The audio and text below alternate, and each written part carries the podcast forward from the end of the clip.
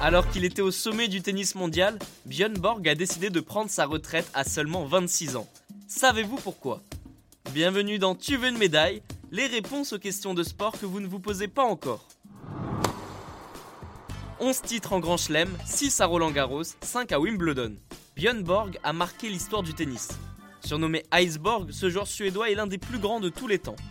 Malgré son immense talent, il prend sa retraite prématurément le 23 janvier 1983, alors qu'il n'a que 26 ans. C'est un tremblement de terre dans le monde du tennis, et même en dehors. En réalité, le champion a pris sa décision un an et demi plus tôt, juste après une défaite en finale de l'US Open face à John McEnroe. En interview, Björn Borg explique les raisons qui l'ont poussé à arrêter sa carrière. Après la victoire de John McEnroe, j'ai directement filé à la maison que je possédais alors à Long Island. J'ai sauté dans la piscine comme un vacancier. Là, en me prélassant, j'ai réalisé que la motivation n'était plus là. Ce jour-là, âgé de 25 ans, j'ai décidé d'arrêter ma carrière. Décision que je n'ai jamais regrettée. J'ai été numéro 1, devenir numéro 2 ne m'intéressait pas. Une déclaration qui met en lumière l'épuisement mental du champion. Il faut dire que le Suédois a commencé sa carrière très jeune.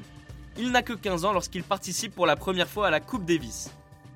Björn Borg sort de sa retraite en 1991 à 35 ans, mais ce n'est pas un succès.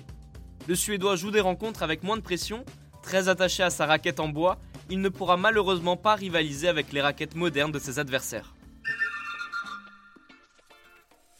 Et bien voilà, vous savez maintenant pourquoi Björn Borg a pris sa retraite prématurément. Vous pouvez écouter ce podcast et nous retrouver sur Castbox, Apple Podcast, Spotify, Deezer et toutes les autres plateformes. Je vous retrouve rapidement pour une prochaine question de sport dans Tu veux une médaille. À très vite.